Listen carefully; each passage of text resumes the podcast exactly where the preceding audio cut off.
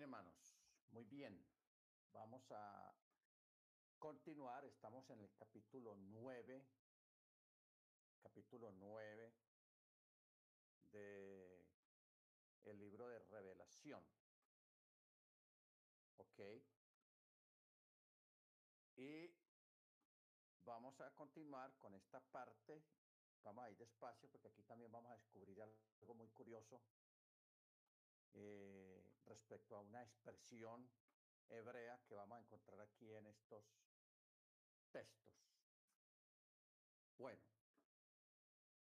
en el capítulo 9 de Apocalipsis dice en el verso 1 en adelante de que el quinto ángel tocó la trompeta y vi una estrella que había caído del cielo a la tierra y le fue dada la llave del pozo del abismo. Habíamos mirado el miércoles acerca de que en estos sellos o en estos trompetazos vemos que desde el capítulo 8 el verso 8, luego en el verso eh, 9, verso, 9, verso 10, capítulo 9 vuelve y menciona una kobaj. Kobaj. La palabra kobaj es la palabra o que tiene que ver con la palabra estrella. O sea, la palabra estrella en hebreo es kohab. Kohab. Estas tres porciones que, que vimos la semana, el, el, lunes, el miércoles pasado, mencionan el texto hebreo tres kohab. Una en el verso 8 del capítulo 8, otra en el verso 10 del capítulo 8 y luego en el capítulo 9, verso 1, tenemos aquí otra kohab. Por eso dice, el quinto ángel tocó la trompeta y vi una estrella que había caído del chamaín a la tierra y le fue dada la llave del pozo del abismo. En otras versiones eh, hay otras expresiones. Por ejemplo, en la versión hebraica dice, y le fue dada la llave del foso insondable el foso insondable. ¿Ok? Entonces,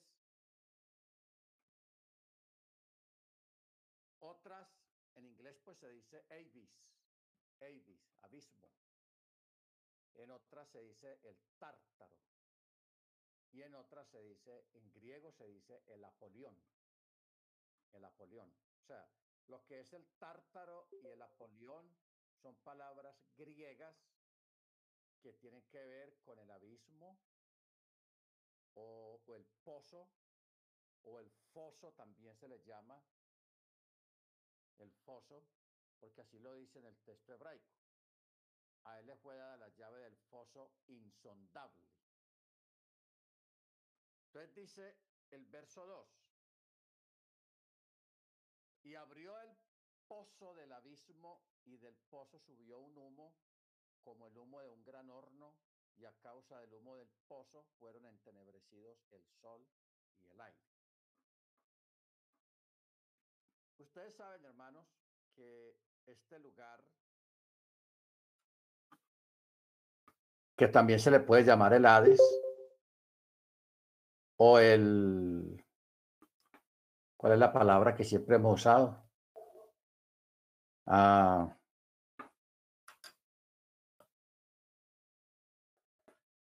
hay una palabra que hay una clase incluso de eso, el inframundo. Esa palabra Ah. siempre se me va.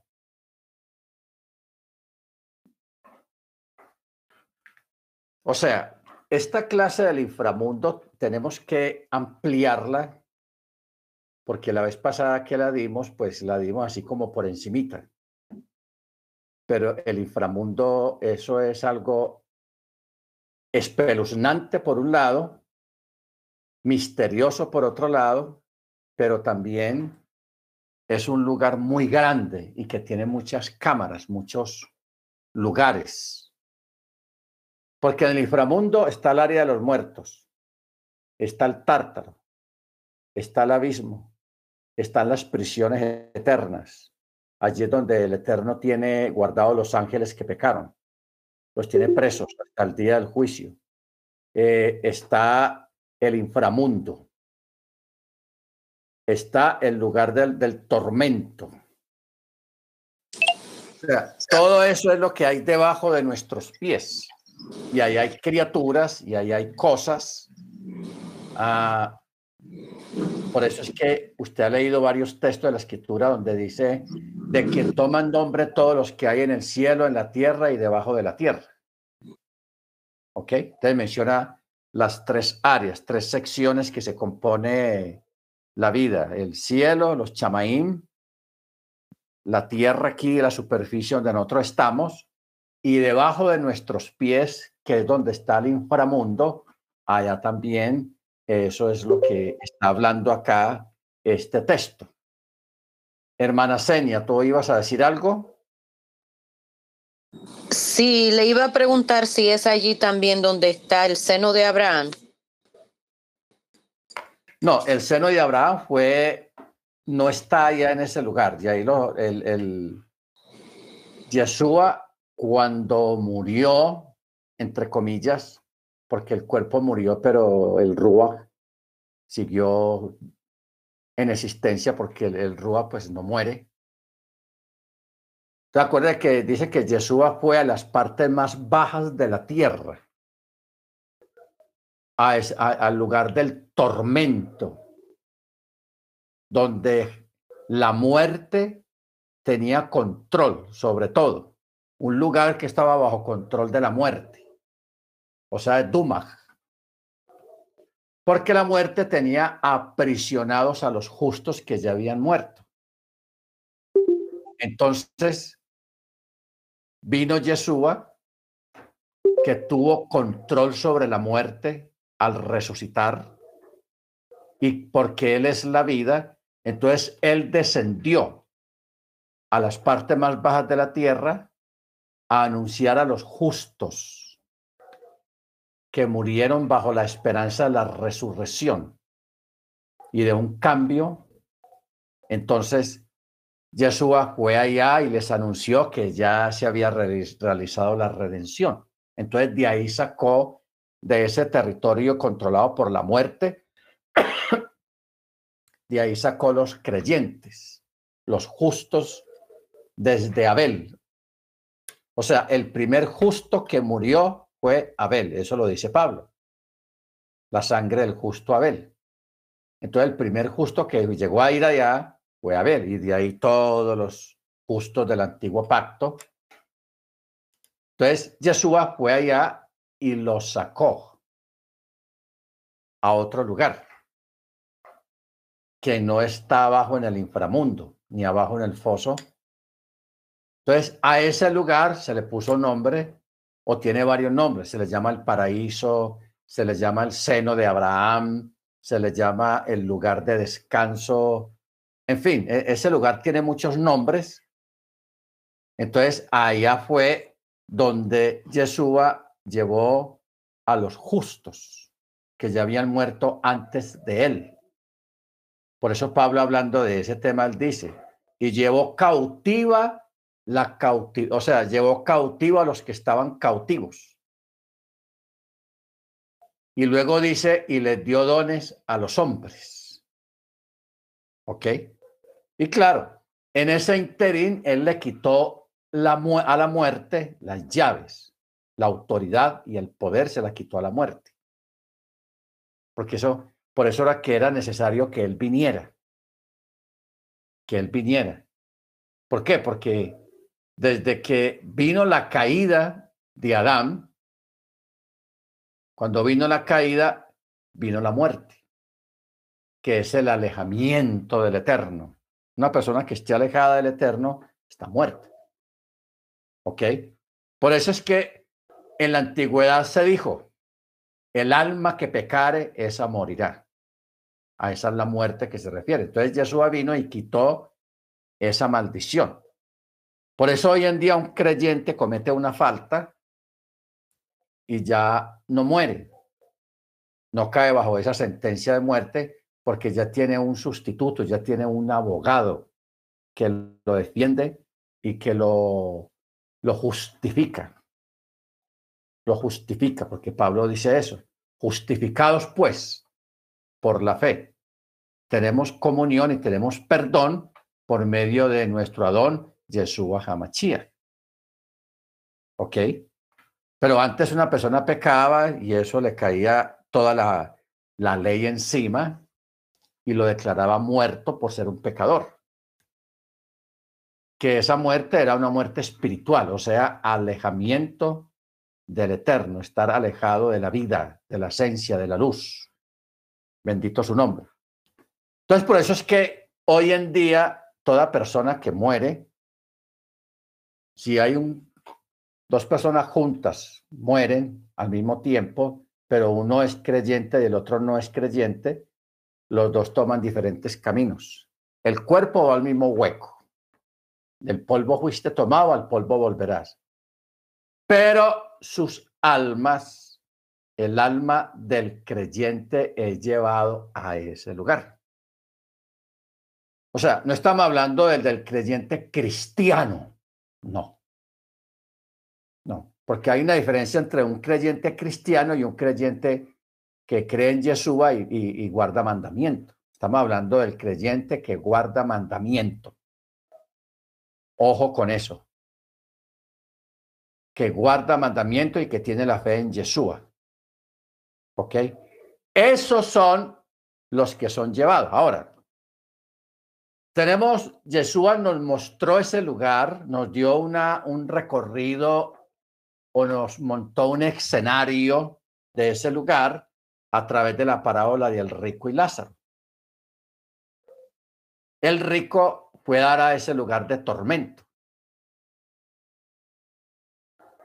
Y no pensemos, no, no, no miremos al rico como el vecino suyo o como los que viven en los sectores ricos de su ciudad gente común y corriente. No, no, no. Este rico era judío. Era un rico judío que también guardaba Shabbat y normalmente simplemente que el hombre se dedicó a la gula, al banqueteo, no tenía misericordia, o sea, no practicaba la, la el rajem, pero el hombre era judío y era practicante. No pensemos que el rico era un particular ahí no judío, no, él, era judío, israelita. ¿Ok? Simplemente que no guardaba Torah. Guardaba algunas cosas y otras sí, otras sí y otras no. Entre ellas la falta de misericordia, la falta de, de, de compartir con el prójimo. Por eso es que Yeshua lo muestra en un lugar de tormento. Que eso no es el infierno, eso no es nada de eso, ni el lago de fuego, no. Es un lugar de tormento. Y Lázaro, que también era israelita, pero vivía, tenía otro tipo de condición muy diferente, él también muere y él va al seno de Abraham, porque aparte, o sea, no, no, no estigmaticemos, hermanos, porque a veces uno, la gente estigmatiza. Hay gente que piensa que la gente que es rica es mala. No, no todos los ricos son malos. Hay ricos buenos. Y hay creyentes que son ricos. Viven muy bueno, viven muy bien económicamente. Y eso no es un pecado, ni es malo. ¿Ok? Pero también hay pobres que son malos. Ajá. Hay pobres que son malos. Y hay pobres que son buenos. Hay, gente pobre que practica la Torah, guarda Shabbat, son misericordiosos. En fin, eh, están ahí en la línea, están en la, en, la, en la línea de la Torah. ¿Ok? Pero también hay otros pobres que son malos, pero bien malos. Y hay otros pobres que están en Torah. Bendito el Eterno. Entonces, el caso de, de estos dos personajes eran, son dos personajes que guardan Torah, que son israelitas, que celebran Shabbat normalmente, simplemente que el uno se dedicó a la opulencia, a la gula, a las comelonas y no tenía misericordia, eh, etcétera, etcétera, mientras que el otro, aunque era pobre, era justo. Entonces, por eso él fue al seno de Abraham, al paraíso. Allí aún, eso es un lugar de descanso mientras están allí esperando. O sea, la gente que está ahí es la gente que ya vio Juan. Ahora, de pronto la otra semana vamos a llegar allá, que Juan vio una multitud que nadie podía contar, que alababan al Eterno, atribuyase al Eterno la honra, la gloria por los siglos de los siglos, etcétera, etcétera. Entonces, estos son los justos que están en ese lugar esperando el día de la resurrección para vida. Porque la resurrección está repartida en dos formas. Y Pablo mismo lo dice, hay una resurrección para vida y hay una resurrección para muerte. O sea, para ser juzgados y, y ser lanzados al lago que arde con fuego y azufre. Entonces, ustedes saben que hemos hablado de que hay tres sucesiones de resurrección. Cuando yo, cuando yo mencionaba estas dos, estamos hablando de la resurrección final de todos, unos para vida y otros para muerte. Pero antes de esa resurrección viene, hay otra resurrección que ya ha acontecido, que son los mártires, que resucitan primero. Esas son las primicias juntamente con el Mesías. ¿Ok? Por ejemplo, ustedes saben que según la historia cuenta que la mayoría de los apóstoles, excepto Juan, el discípulo amado, que él murió de muerte natural, él no murió violentamente, pero los otros apóstoles, unos fueron aserrados, el otro fueron crucificados, los otros fueron decapitados, en fin, todos murieron de forma violenta por causa del testimonio de Yeshua. Todas estas personas y muchas otras más que murieron violentamente y los que van a morir ahora en la tribulación de los creyentes, esos reciben el título de mártires. Esos son los que se levantan en la primera resurrección. ¿Ok? La primera resurrección. Los otros hermanos creyentes en Torah, en Yeshua, no resucitan sino hasta después, porque estos murieron de otra manera, una enfermedad, muerte repentina, un accidente, lo que haya sido. O sea, no tuvieron una muerte eh, similar a la de un mártir, porque un mártir es gente que son asesinados por su fe, por defender su fe en, el Mesías, en Yeshua o la Torá. ¿Ok? Hay que establecer una diferencia entre uno y otro. Bendito sea el nombre del Eterno. Entonces, hermanos, eh, este lugar, el abismo o el inframundo,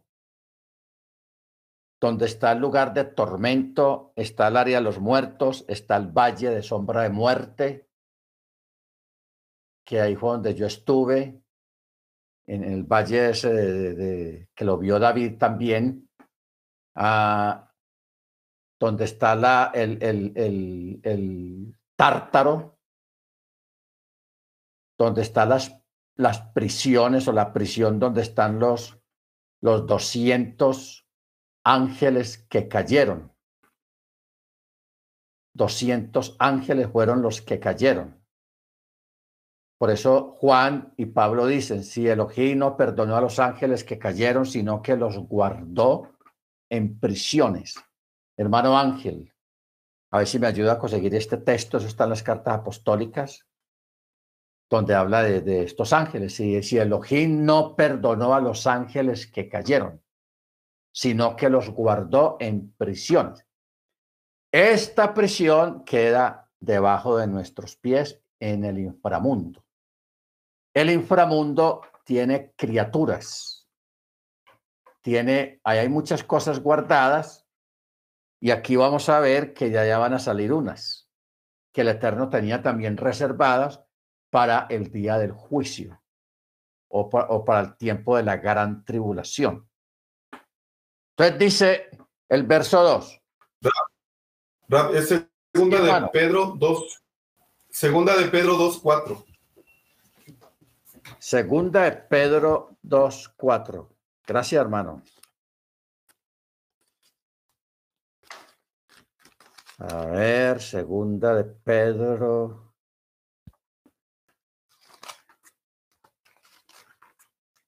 Es bueno leer el texto. Dice así. Segunda de Pedro 2.4 dice, pero si Elohim no perdonó a los ángeles que pecaron, sino que arrojándolos al tártaro, los entregó a cadenas de oscuridad reservados hasta el juicio. ¿Ok? Bendito sea el nombre del Eterno. Entonces, lo que el Eterno está diciendo acá es lo siguiente. Si el Eterno no perdonó a estos ángeles que pecaron, tampoco perdonará a los falsos profetas ni a los falsos maestros. Ojo con esto.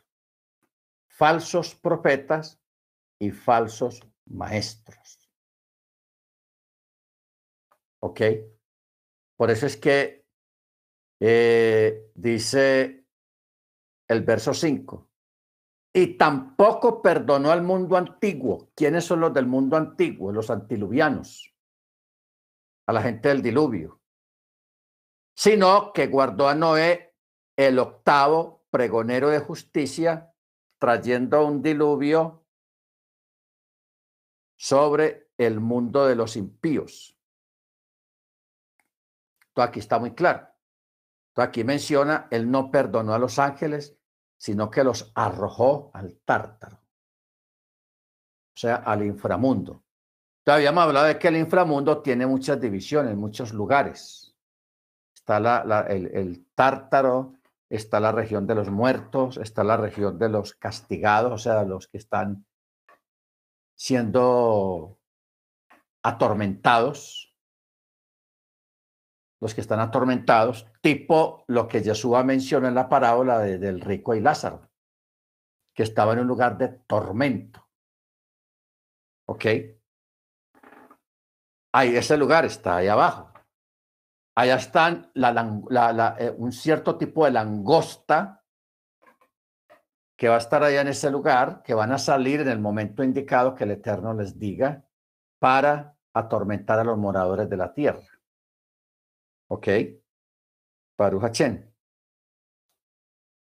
Entonces, luego en Judas 6 también hace referencia Vamos a mirar. Judas 6. Mire lo que dice. Y a los ángeles que no guardaron su estado original. Son los mismos ángeles que pecaron. Se está refiriendo a los mismos. A los ángeles que no guardaron su estado original, sino que abandonaron su propia morada, su lugar. Él, los ha mantenido bajo oscuridad en prisiones eternas hasta el juicio del gran día. ¿Ve? Entonces, no tenemos un solo texto, sino varios textos que hablan de estas criaturas, de estos ángeles caídos. Y que el Eterno a todos los, los mandó a agarrar, les mandó la ley a que los llevaran a, esos lugares de oscuridad o prisiones eternas. Aquí Juan, Judas los llama prisiones eternas. Y Pedro los llama y los entregó a cadenas de oscuridad reservados hasta el juicio. los arrojó al tártaro. Allí los tiene y de ahí no pueden salir hasta el día del juicio, porque ellos ya fueron condenados. Eso es lo que dice Pedro, que el Eterno para ellos no hubo perdón. No hubo perdón. Porque abandonaron su lugar. Cometieron un sacrilegio, porque eso es un sacrilegio, porque ellos pertenecen a otra, a otra esfera. O sea, lo que estos ángeles hicieron fue algo antinatural. Llamémoslo así, antinatural. Y para las personas que hacen cosas antinaturales, de pronto no hay perdón. No hay perdón. Porque eso es una, aberración magnética, una, una, una peor que una herejía. Peor que una herejía. O sea, una persona que cometa una herejía tiene más perdón que alguien que cometa una cosa de estas de carácter antinatural. Baruch Bueno, volvamos a Apocalipsis 9, verso 3. Eh,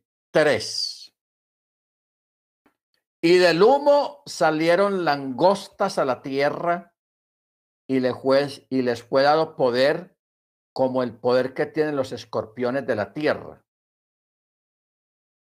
Y les fue dicho, no hagan daño a la hierba de la tierra, ni a ninguna cosa verde, ni a ningún árbol, sino solo a los hombres que no tienen el sello de Elohim en sus frentes. Ya ustedes saben que en el capítulo 7,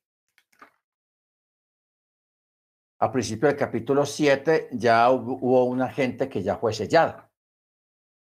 12 mil de cada tribu fueron sellados. Y aquí dice, por eso dice, no dañen ni la hierba a la tierra, ni a ninguna cosa verde, ni a ningún árbol, sino solo a los hombres que no tienen el sello de Yahweh en la frente. ¿Ok? En la frente. Esto nos lleva a Ezequiel. Yo creo que ese texto lo vimos esta semana, pero aquí lo vuelve a, a mencionar.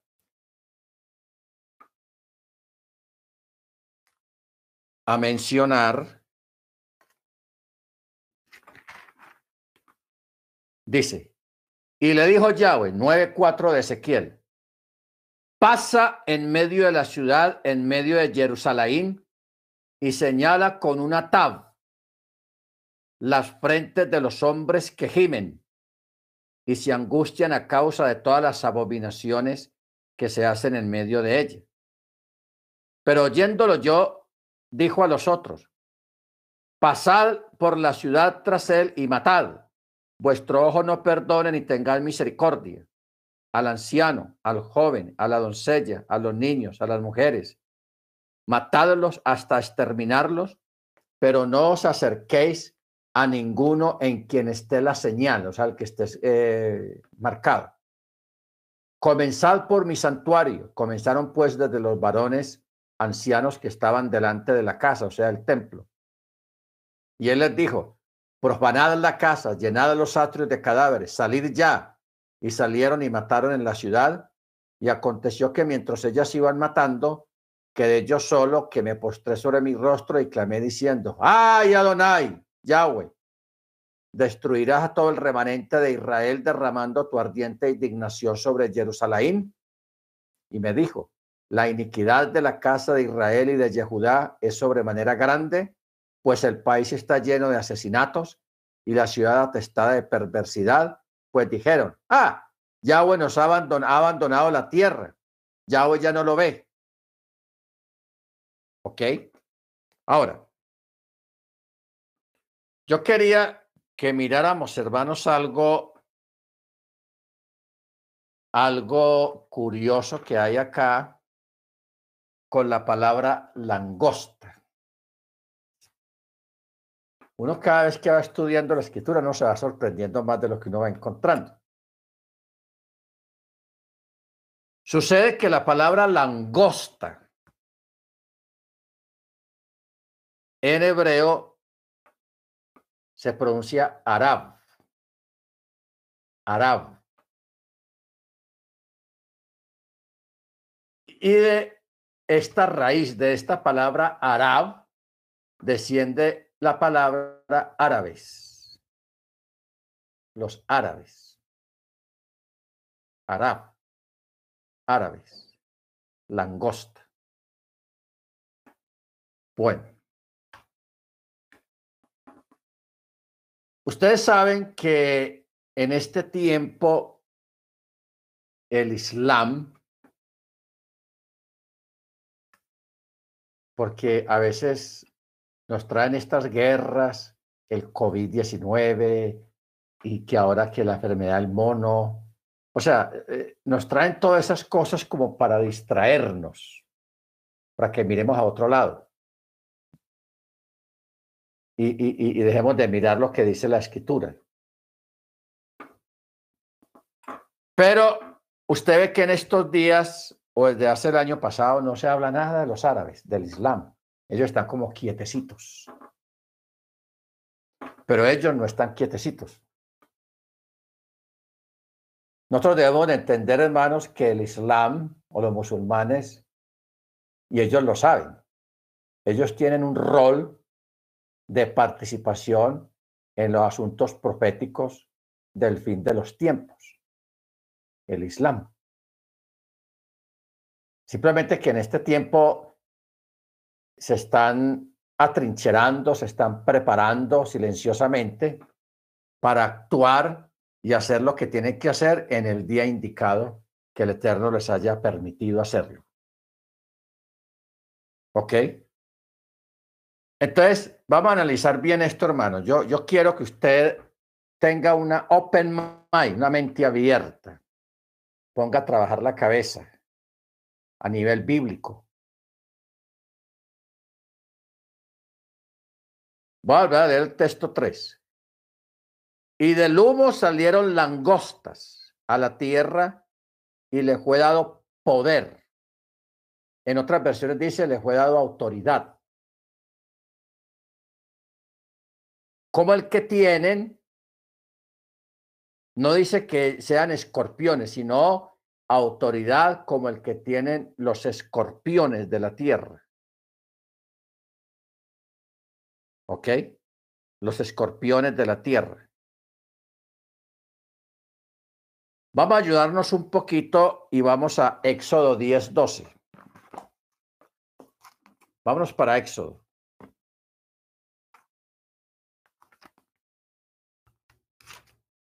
Vaya pensando en la relación que tiene la palabra Arob, que en, hebreo quiere decir árabes. 10, 12 de Hebreos, eh, de Éxodo, dice,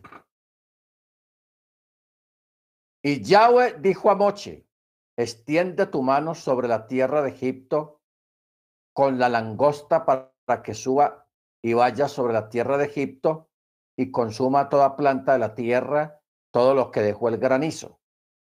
Y extendió Moche su vara sobre la tierra de Egipto, y todo aquel día y toda aquella noche Yahweh trajo un viento del oriente sobre el país, y al llegar la mañana el viento oriental había traído la langosta. Y subió la langosta sobre toda la tierra de Egipto, y se posó sobre todo el territorio de Egipto de manera gravísima. Nunca hubo tal plaga de langosta ni la habrá, habría después. Esta plaga cubrió la superficie de todo el país de la tierra y la tierra se oscureció. Consumió todas las plantas del país, todo el fruto de los árboles que había dejado el granizo y no quedó nada verde en los árboles ni en las plantas del campo en toda la tierra de Egipto.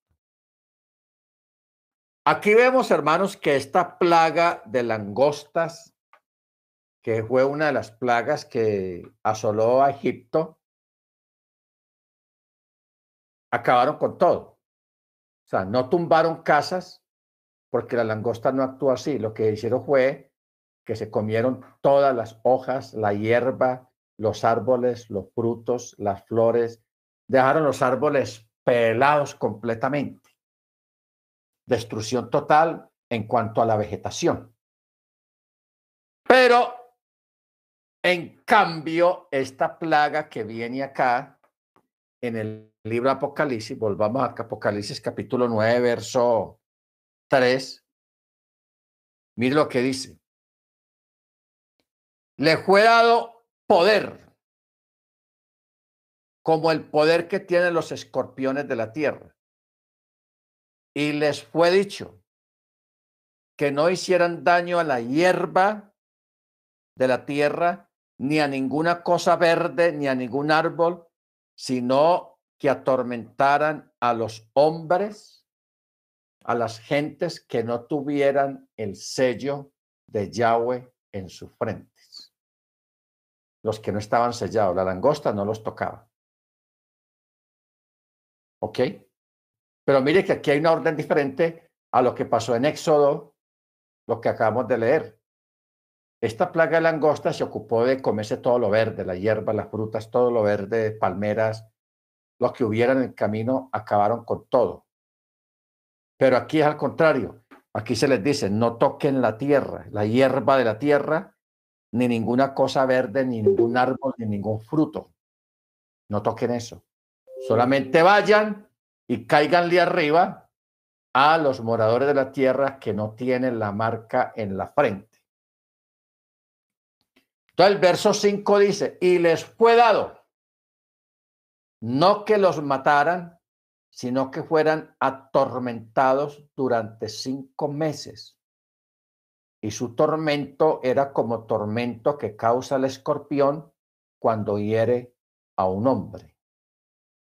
Esto va a ser, va a ocurrir durante cinco meses. La gente no va a morir.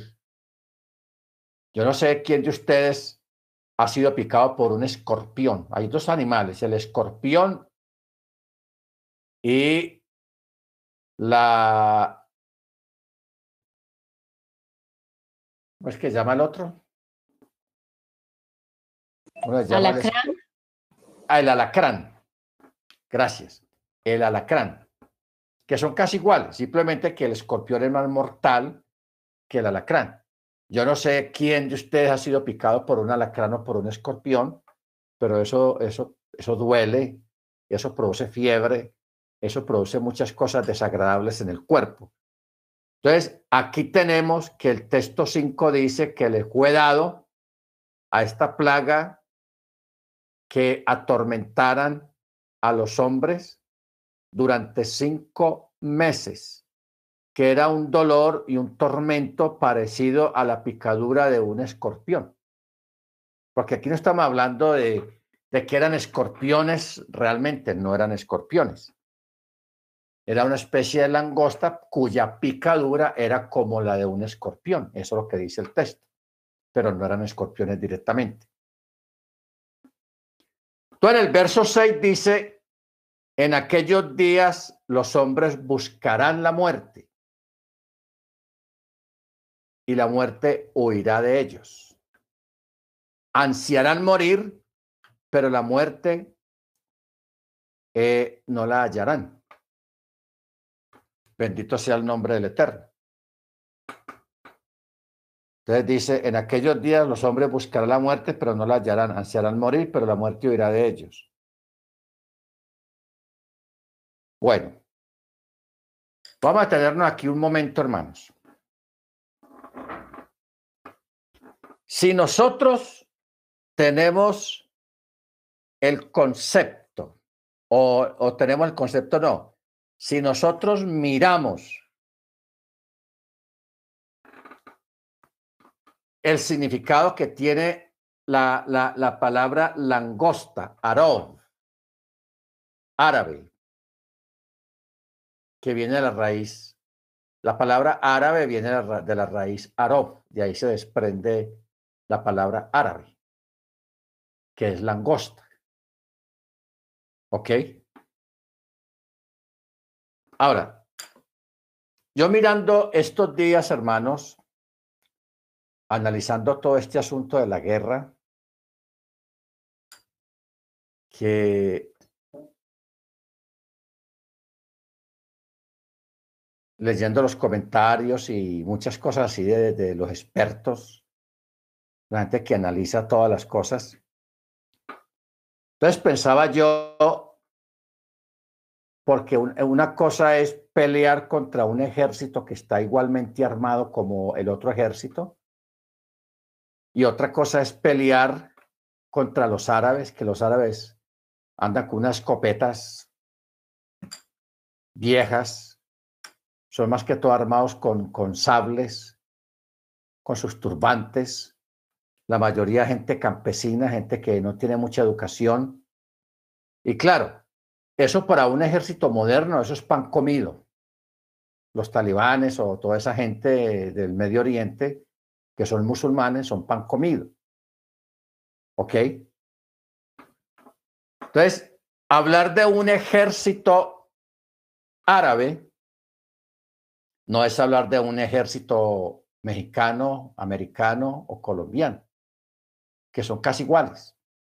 El casco, armas modernas, ametralladoras y rifles de asalto, unas 9 milímetros ahí con sus cargadores y, muy organizados a esos soldados talibanes, hermanos, que son unos tipos con turbantes, vestidos con unos vestidos. Usted les ve las fotos que ellos ponen, que son puros fúsiles no muy desarrollados. Y mire que con todo y eso, eh, estos países, lo que es la OTAN, lo que es Estados Unidos, nunca pudieron con ellos.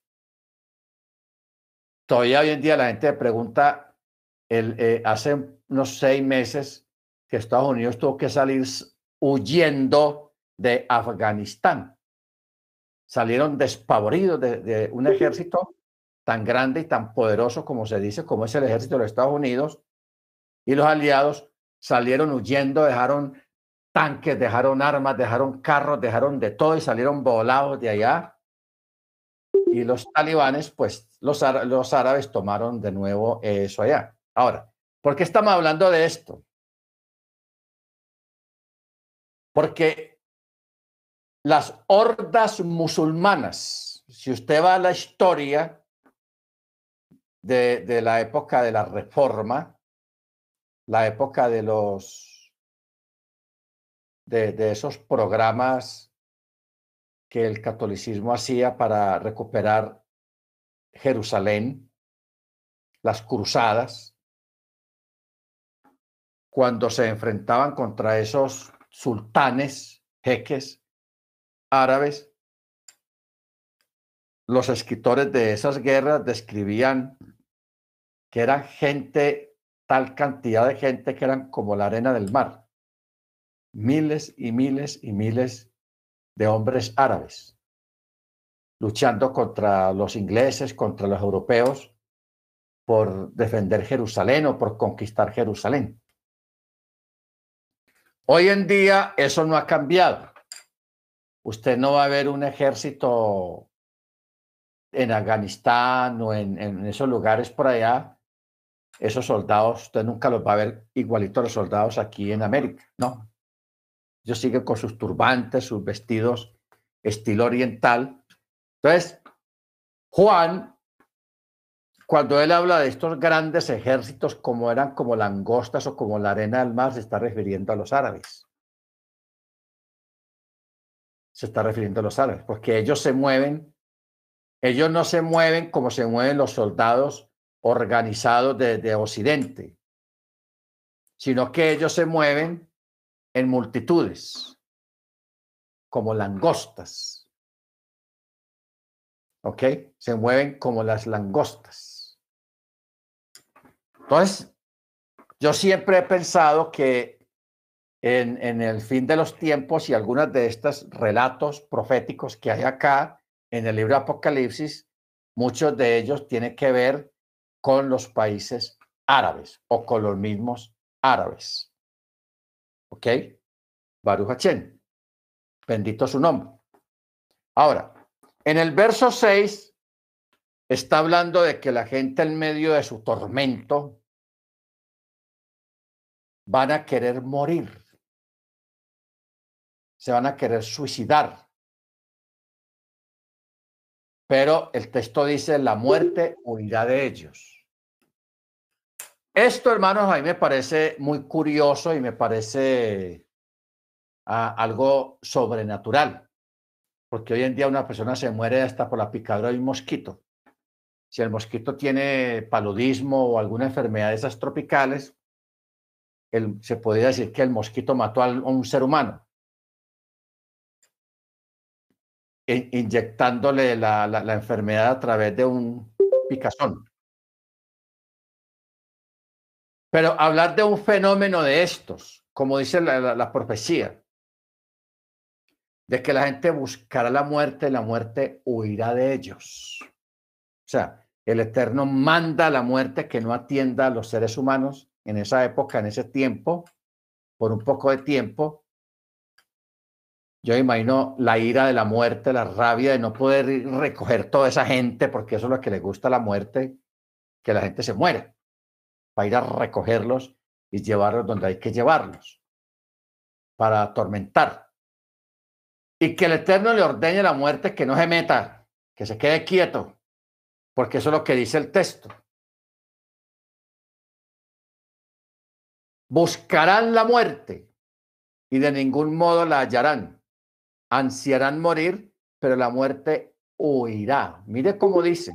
No dice eh, la muerte no se le va a acercar, dice la muerte va a huir. Cuando una persona huye de algo es porque ese algo lo está persiguiendo, o porque es muy peligroso, o porque es mortal. Entonces, concentrémonos bien, hermano, en, en la forma como está escrito el texto, porque el texto dice, la muerte huirá de ellos. O sea, la muerte se espantará de ellos.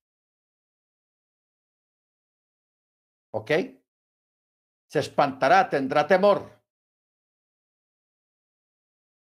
Entonces, eso es como, como una persona que no le tiene miedo a los fantasmas ni a los aparecidos, un ejemplo, ¿no? Y que una persona de esta sea capaz de asustar a un espanto. O sea, tradicionalmente los espantos y los espíritus y las apariciones es lo que espanta a la gente y la gente le tiene miedo a eso. Pero vamos a pensar, hablar al contrario un ser humano ser capaz de tener la capacidad de espantar a un espanto, de pegarle un susto a un, a un, a un espíritu. Eso es lo que está hablando acá. Los vivos espantando la muerte. De tal manera que la muerte huye, se va. Se va. O sea, lo que va a ocurrir, hermanos, con este fenómeno, porque eso va a pasar, eso es algo impresionante por la forma como está escrito en el texto. La gente buscará la muerte y no la hallarán. Ansiarán morirse, pero la muerte huirá de ellos. Entonces ya viene la pregunta, ¿qué tiene que ocurrir? ¿Qué tiene que pasar para que la muerte le tenga miedo a los vivos? porque normalmente son los vivos los que le tienen miedo a la muerte, ¿cierto? Pero en este caso los papeles se van a voltear. La muerte le va a tener miedo a los vivos. Pero los vivos aquí en este caso no están en, muy buena condición. Están en malas condiciones. Están siendo atormentados de tal manera que la muerte no se, se va lejos, huye de ahí porque no quiere tener nada que ver en el asunto. Baruch Entonces, el verso 7 dice, el aspecto de las langostas, lo que llaman langostas, que no eran pues eh, escorpiones, era semejante a caballos preparados para la batalla. Y sobre sus cabezas tenían como coronas, al parecer de oro, y sus caras eran como rostros de hombres. Rostros de hombres. tenían cabelleras como caballeras de mujeres y sus dientes eran como de leones. Tenían corazas como corazas hechas de hierro y el estruendo de sus alas era como el estruendo de muchos carros de caballo que corren a la batalla. Que corren a la batalla. Vamos a mirar un texto en el libro de Joel, capítulo 2, verso 5. Libro de Joel.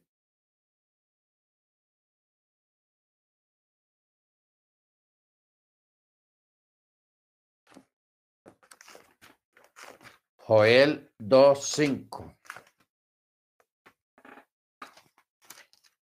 Dice,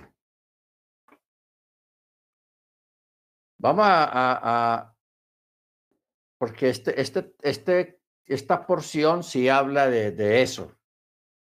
Joel dice, verso 1, soplad el chofar en Sión, suene la alarma en mi santo monte, tiemblen todos los moradores de la tierra porque ya está cerca el día de Yahweh, día de tinieblas y lobreguez, día de nublado y de densa oscuridad, como negrura que se extiende sobre los montes. Es un pueblo grande y poderoso. Nunca hubo nada igual, ni lo habrá en muchas generaciones. Un fuego devora delante de él y tras él la llama abraza. Delante de él la tierra es un vergel y detrás, y detrás una estepa desolada, nada escapa. O sea, eh, delante de él la tierra está bien, normal, pero cuando pasa y uno mira hacia atrás, todo está destruido. Eso es lo que está diciendo el texto. Por eso dice, y detrás, cuando ya pasa, una estepa desolada, nada se escapa. Su aspecto, ojo aquí que esto, estas mismas palabras que hay acá son las mismas palabras que hay aquí en Apocalipsis 9, 7 y 8 y 9. Mire cómo dice. Su aspecto es aspecto de corceles de jinetes que galopan su estrépito, o sea, el ruido que hacen, parecen de carros que rebotan por la serranía, con el crepitar de llamas de fuego que devora la hojarasca, como pueblo fuerte dispuesto para la batalla. Ante su presencia los pueblos tiemblan y todo rostro palidece. Corren como poderosos, escalan el muro como hombres de guerra, cada cual marcha por su fila sin perder el rumbo no se estorban unos a otros, cada cual marcha por su camino, irrumpen a través de toda arma y no se desbandan. Esto es tenaz. Y esta es una peculiaridad que tienen las langostas. Usted ve millones de langostas volando y están pegadas, pero no se estorban y se golpean unas a otras. Y eso es lo que está diciendo acá. que dice, cada cual marcha por sus filas sin perder el rumbo y no se estorban unos a otros. O sea, un ejército bien organizado. Y aquí en Apocalipsis 9:8 dice, tenían cabelleras como cabelleras de mujeres y sus dientes eran como de leones, tenían corazas como corazas hechas de hierro y el estruendo de sus alas era como el estruendo de muchos carros de caballo que corren a la batalla. Igual lo que está diciendo el otro, en otras palabras, pero lo mismo. Tenían colas semejantes a las de los escorpiones, con aguijones, y su poder estaba en sus colas para dañar a los hombres durante cinco meses. Durante cinco meses. Y sobre ellas tienen por rey al ángel del abismo. Ojo, cuyo nombre en hebreo es Abadón. Y en griego tiene por nombre Apolión. Abadón y Apolión.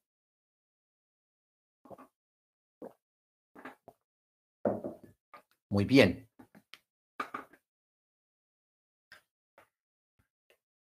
¿Qué estamos descubriendo acá, hermanos? estamos descubriendo que esta, esta plaga que es, no vamos a decir mortal, sino tenaz. Si fuera mortal, pues la gente se muere ya, se acaba el sufrimiento. Pero aquí está hablando de que la gente no va a morir. Van a sufrir y a sufrir y a sufrir y a sufrir fiebres, vómitos, diarreas, dolores intensos en todo el cuerpo, pero la gente no se va a morir. Nadie se muere. ¿Por qué? Porque la muerte se fue. Pasó algo que a la muerte le dio miedo y huyó de entre los hombres. Esto es anormal.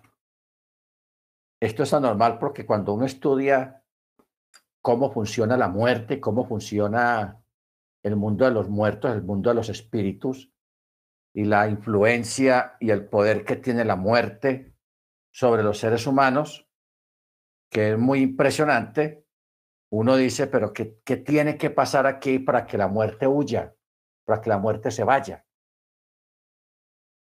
Entonces, ¿a lo que es? Métele miedo a la muerte. ¿Ah? E, eso no tiene parangón, eso no tiene nombre. No tiene parangón una cosa de esas. Pero eso va a ocurrir. Va a ocurrir. La muerte va a huir. Y este gran ejército son dirigidos por un ángel que es el ángel que está a cargo del inframundo. Porque el inframundo está a cargo de alguien. Eso no está solo allá la aventura, no. Hay un ángel que lo controla, que gobierna ya, que en hebreo se llama Abadón. Abadón. Y en griego se llama Apolión. Que cuando usted va a un diccionario y busca qué quiere decir Abadón y qué quiere decir Apolión en el griego, quiere decir lo mismo, destructor. Eso es lo que quiere decir la palabra Abadón en hebreo y Apolión en griego. Destructor, o sea, el destructor, el destroyer. Baruch El destructor. Entonces, o sea que esta es la primera vez que esta criatura, que este ángel, que el Eterno puso allá en el, inframundo para que lo regobernara y controlara todo ahí, es la primera vez que esta criatura sale a la superficie de la tierra para cumplir el cometido que el Eterno le tenía reservado desde antes de la fundación del mundo, para castigar a los impíos, a los que no guardaron mandamiento, a los que participaron en la matazón de los creyentes. Porque esa, todo esto que estamos viendo es la ira del Eterno, la venganza del Eterno sobre los moradores de la tierra, primeramente por no guardar Torah ni mandamiento, y también por haber participado y a veces dejado llevar y a veces dejado marcar por la bestia y la antimachía y haber participado en la matazón de creyentes. Porque toda esta gente que va a estar aquí atormentada, que van a desear morir y no podrán, se pegarán un tiro en la cabeza y no se van a morir. Quedan todos heridos, o sea, quedan más mal de lo que estaban antes. Porque van a, quedar con una herida, una bala en la cabeza y más dolor y más problemas. Gente que se va a tirar de los edificios al vacío, ya se pega una aporreada bien tenaz y se paran, cogiendo como sea, pero no van a morir. No mueren. Se van a parar esas peñas. Montes, cae sobre nosotros. ¿Por qué? Porque esta gente sí va a ser consciente de, de dónde viene el juicio, de dónde viene el castigo, quién es el que está propiciando todo ese juicio, que es Yeshua. Por eso ellos dicen, Montes, cae sobre nosotros y líbranos. Escóndenos de la ira del que está sentado en el trono. ¿Ok? Ellos saben y van a saber qué es lo que está pasando. Bendito sea el nombre del Eterno.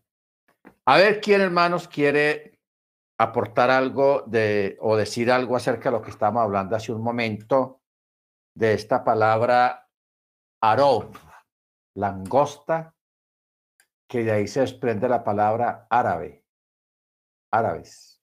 A ver quién quiere decir algo, hermanos, aporte, diga, apórtenos más, porque yo no lo sé todo. Y soporte es muy importante. A ver quién quiere, quién tiene algo para aportar, hermano Dagoberto, hermano Ángel, los estudiosos, el hermano Jorge. Shalom, shalom, pastor. Hermano Jorge. ¿Vas a decir algo? Saludalo, pastor, saludalo. Shalom. Ah, no, yo pensé que ibas a decir algo, hombre. Vea, ya me estaba aquí eh, preparando para escuchar. Mano Ángel.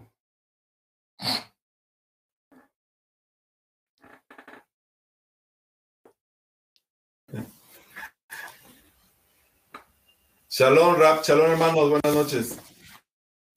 Amén. Fíjese, pastor, que esta semana fui, fui a ver una película, la nueva de Jurassic Park, y hablaba precisamente de las langostas. Eh, en la película, y eran unas langostas gigantes que habían modificado su ADN. Sí. Eran tan, tan enormes que estaban consumiendo todas las cosechas. Entonces, en la tierra ya empezaba a haber una descompensación de comida. Y bueno, de eso habla la trama de la película, pero a mí lo interesante ahorita comparando con, con, la, con lo profético es que va a ser al contrario. Las langostas van a estar atormentando a las personas, a los seres humanos, y no van a morir, a diferencia de esta ficción. Por lo que se me hace muy interesante eh, eh, esta forma de armadura que tienen y, de cómo eh, con los aguijones pues van a estar atormentando a las personas. Entonces, pues se me hace interesante esta parte de, no cómo, cómo podemos nosotros cuadrar en ese sentido y de que pues debemos estar alerta a las señales de cómo es que, lo, cómo es que vienen y cómo, cómo podemos nosotros contra, contrarrestar en ese sentido. Era mi aportación, pastor. Amén. Gracias, hermano. Muy interesante esa parte, porque usted sabe que las, en el cine las películas nos muestran muchas cosas que están por venir, no nos muestran en otras formas, en otra trama, pero está ahí. Mirando acá un comentario sobre el Abadón. Abadón como Apolión significan destructores o destruyendo, o en cautiverio o en destrucción. Ahora, hay algo aquí muy interesante. Ya había, habíamos hablado de que el Islam tiene mucho que ver con las hordas de los ejércitos árabes, que son como hordas y son como langostas. Yo llegaba a leer comentarios de estrategas militares que han ido a guerras contra los árabes y ellos dicen que los árabes tienen una forma de, de pelear muy diferente a lo, a lo de los ejércitos occidentales y que ellos se van como hordas. Miles y miles y miles y miles de, de, árabes que van a la guerra. Ahora, todo esto tiene que ver con, el- con el Islam. eh, porque dice, Abadón y Apolión significan destruyendo o en cautiverio o en destrucción. Pero también este nombre Abadón es uno de los 99 nombres bellos de Alá. O sea, esto es doctrina islámica. 99 nombres bellos de Alá, la marca del sistema de la bestia es el número 62, nombre de Al-Mumit, o el que puede destruir. Mire usted qué curioso. Ustedes saben que el Islam es una religión post-DC, después de, de Machía. El Islam vino a nacer en el año 100, 150 después de Cristo. Fue que existió en esa época Mahoma, el, el llamado profeta. Y ellos, tratando de imitar la Biblia, la, Tanakh, ellos también crearon los 99 nombres, ellos los llaman los 99 nombres bellos de Alá. Y el nombre número 62, ojo con esto, el nombre número 62 es Al-Mumit, que quiere decir el que puede destruir o el que destruye. El que destruye. O sea, Al-Mumit es uno de los nombres bellos de Alá, que el Eterno lo reprenda, que significa el destructor o el que puede destruir, o sea, Abadón o Apolión. Les dejo ahí la inquietud, en este, al menos en esta parte, para que lo, lo tengamos en cuenta, que usted cuando vengan eventos, ocurran cosas, usted se acuerde, ah, sí, ya yo escuché eso de, de Almomit, que eso es uno de los nombres de, de, de Alá, que el Eterno lo reprenda también. Hermano Ángel, bien pueda. Shalom, Rap, shalom, hermanos. Ahora sí hice conexión con una escritura, Rap. En Apocalipsis 21 dice, y vi un Malak bajando del cielo que tenía las llaves del abismo y una gran cadena en sus manos. Eh, es el mismo Malak, Rap, del abismo, de este que de es el ángel destructor. También, como es el, el ángel del abismo, es el que tiene bajo resguardo a los 200 nefilim, ¿verdad? Sí. Porque es el mismo que, que, que va a aprender a, a, a, Satanás, que el Eterno lo reprenda, y lo va a llevar al abismo en el reinado milenial. ¿Sí es correcto?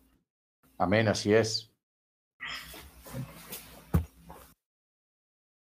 O sea, porque si, si seguimos leyendo ahí, en Apocalipsis 20, dice 22, y prendió al dragón la serpiente antigua, que también es diablo y Hasatán, que el Eterno lo reprenda, y lo ató por mil años y lo arrojó al abismo y lo encerró y puso un sello encima de él para que no engañara más a las naciones hasta que se hayan cumplido mil años. Después de estas cosas, es necesario que él sea desatado por un poco de tiempo. Ok, entonces aquí está hablando de, ese lugar otra vez, el abismo. Que allá también, o sea, ya hay un montón de gente que está guardada. Los primeros que fueron tirados allá fueron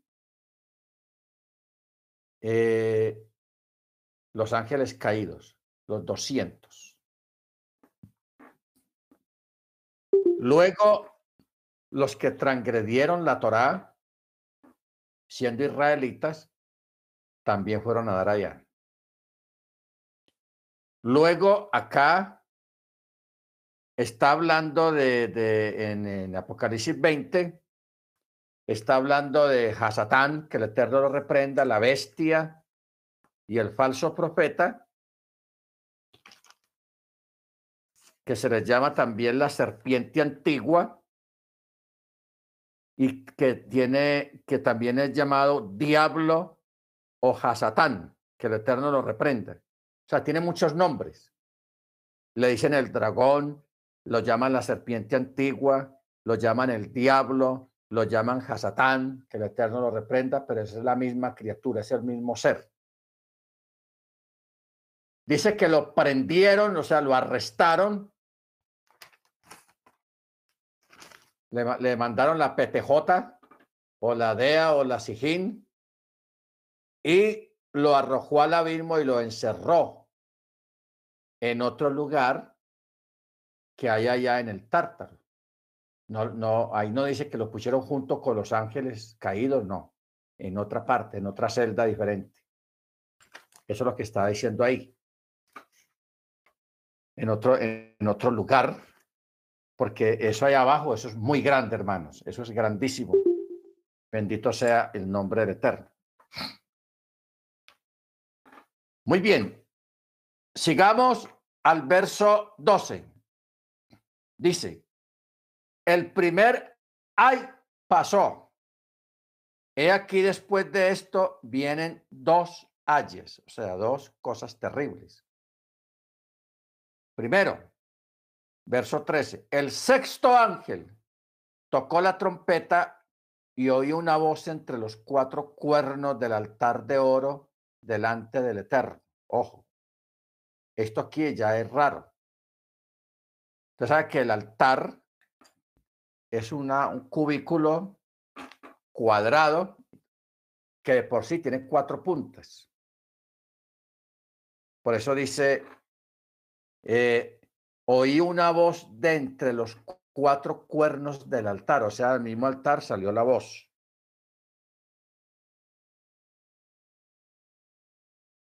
Una voz de entre los cuatro cuernos del altar de oro delante de Yahweh, que decía, al sexto ángel que tenía la trompeta.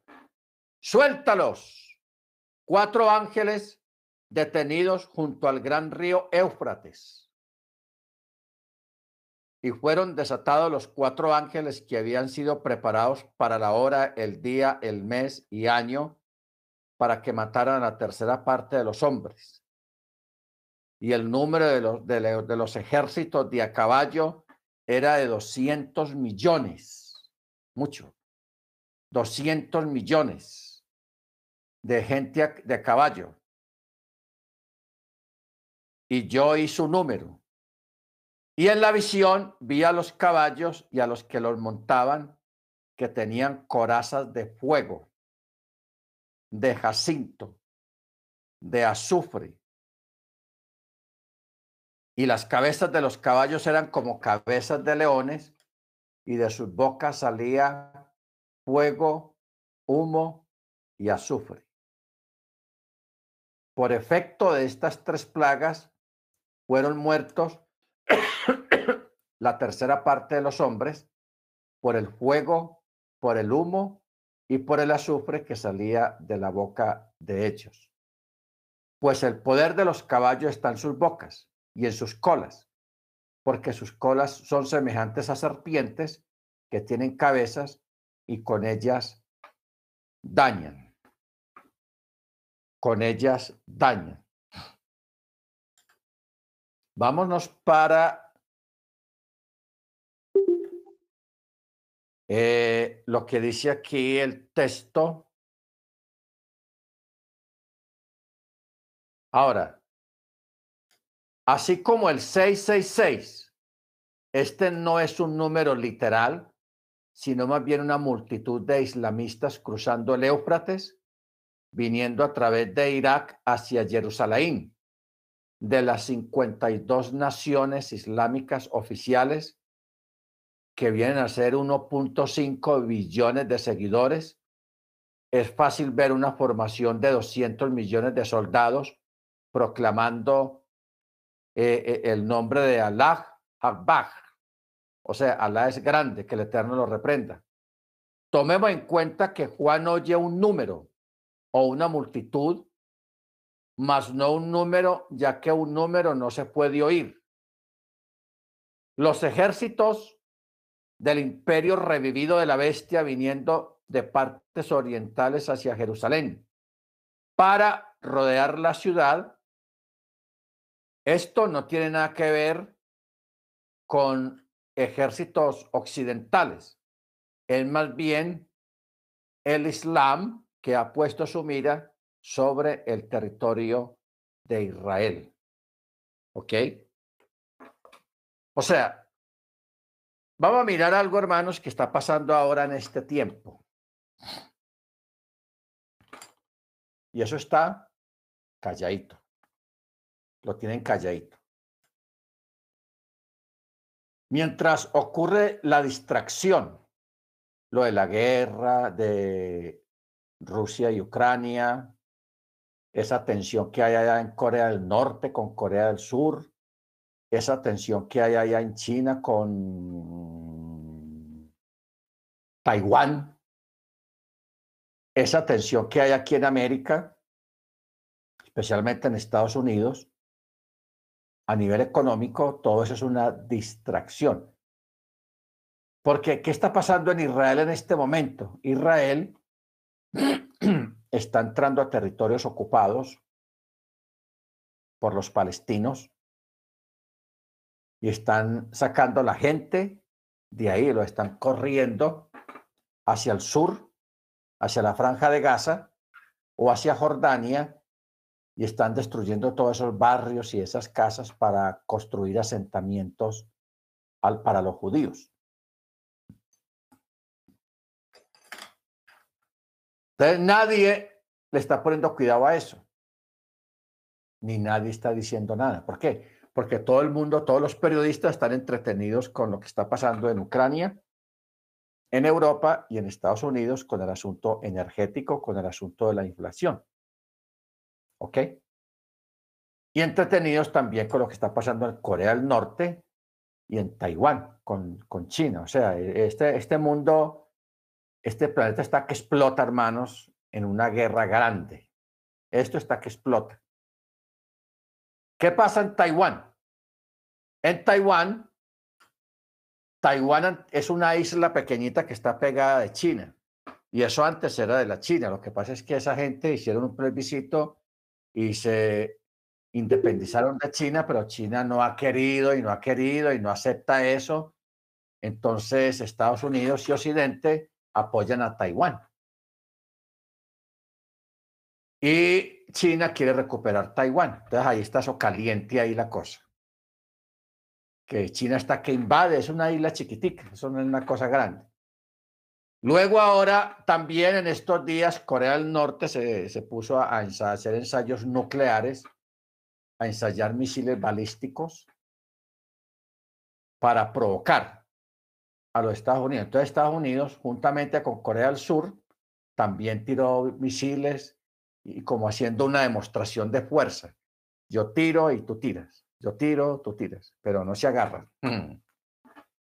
Luego en Estados Unidos y en Europa, la crisis energética, eh, toda esa crisis que hay tan tenaz en estos países, y eso está que eh, muy explosivo el asunto. Y lo de la guerra ya en Rusia y Ucrania, pues eso sigue ahí, ahí. El, ejército ruso avanzando en territorio ucraniano rumbo a la capital, hacia Kiev. Entonces, ¿qué pasa? El mundo en este momento, hermanos, está que un error que cometa un gobernante, un error fatal, se puede desencadenar una guerra total, una conflagración más grande de lo que está pasando. Entonces, la gente está entretenida con eso. Y por eso nadie le está haciendo bulla a lo que está pasando en Israel. Pero los árabes sí están resintiendo eso están guardando la rabia, la rabia y la rabia, la están ahí conteniendo, la están guardando, porque ellos saben y esperan el momento que ellos les va a dar el eterno, el cielo, a nivel profético, para ellos hacer lo que tienen que hacer. ¿Ok? Para ellos hacer lo que tienen que hacer.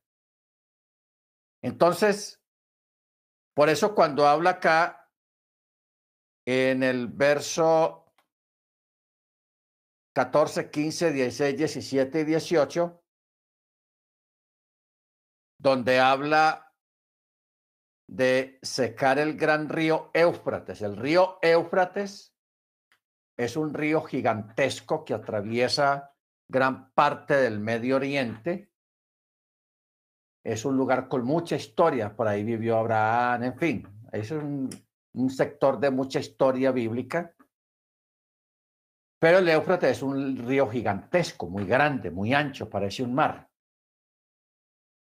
y es muy caudaloso. Pero como al otro lado del río, hacia el oriente, hacia el norte, hay mucha tierra y hay muchos países para poder hacer pasar que pase ese ejército de 200 millones de soldados, tienen que secar el río Éufrates. O sea, si usted alguna vez ve por las noticias que, que digan, secaron el río Éufrates o lo desviaron por otra parte para que para secarlo, que porque una cosa y que la otra, en fin, va a haber una causa y un por qué. Usted preocúpese y prepárese porque lo que viene no es nada bueno. Eso es la invasión hacia Judea, el asalto hacia Judea. Bendito sea el nombre del Eterno. Pero, según como leemos acá en el texto, todo ese gran ejército va a ser destruido. Por eso en el verso 19 dice, el poder de los caballos está en sus bocas y en sus colas, porque sus colas son semejantes a serpientes que tienen cabezas y con ella dañan. Y el resto de los hombres, los que no fueron muertos por estas plagas, tampoco se arrepintieron de las obras de sus manos para dejar de adorar a los demonios y a los ídolos de oro y de plata y de bronce y de piedra y de madera, los cuales no pueden ver, ni oír, ni andar. Tampoco se arrepintieron de sus homicidios, ni de sus hechicerías, ni de su fornicación, ni de sus hurtos. O sea, dureza de corazón. Mientras más se les castiga, más duros se ponen de corazón. Qué cosa tan tenaz. Muy bien, hermanos, vamos a parar acá. Vamos a parar acá y vamos a, orar. Mañana vamos a tener ya el estudio de la Parachá. Si usted puede ahora o mañana en la mañana,